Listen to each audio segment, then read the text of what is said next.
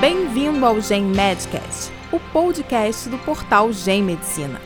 O objetivo do Gen Medcast é difundir informações e experiências que auxiliem na prática da medicina, com entrevistas, análise de artigos científicos, discussão de casos clínicos e highlights de congressos. Nessa edição, o Dr. Francisco Bandeira, médico endocrinologista e presidente do capítulo brasileiro da American Association of Clinical Endocrinologists, aborda o tratamento endocrinológico ao paciente transgênero. Olá, o nosso assunto hoje diz respeito à endocrinologia do paciente transgênero.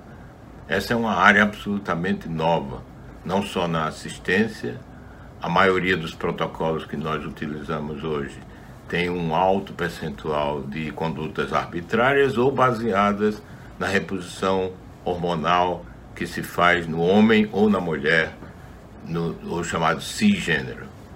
Então nós precisamos de dados cientificamente robustos para que possamos ter maior conhecimento da resposta hormonal desses pacientes ao longo do tempo, seja do ponto de vista metabólico, seja do ponto de vista de risco. O que nós temos hoje de dados sobre riscos são mais relacionados à reposição de testosterona no homem, reposição de estrogênio na mulher. A esse respeito, destacamos um estudo recente publicado no Journal of Bone Mineral Research, JBMR, que envolveu mais de 700 mulheres transgênero e mais de 500 homens transgênero onde eles observaram a evolução da massa óssea ao longo do tempo, após iniciada a reposição de, de hormônios sexuais.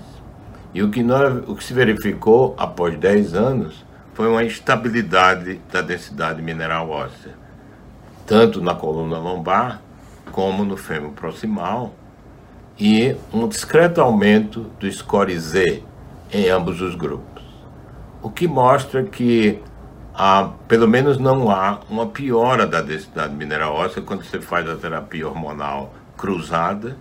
O que se observou foi, em relação aos outros grupos, um percentual maior, 14% das mulheres transgêneras, transgênero, antes de iniciar a terapia hormonal, tinham osteoporose, em comparação com em torno de 5% de outros grupos. Mas mostra que a densidade mineral óssea evolui com estabilidade nesses pacientes. Você ouviu o Gen Medcast. Acompanhe nossa página para ficar por dentro das novidades. Até o próximo podcast.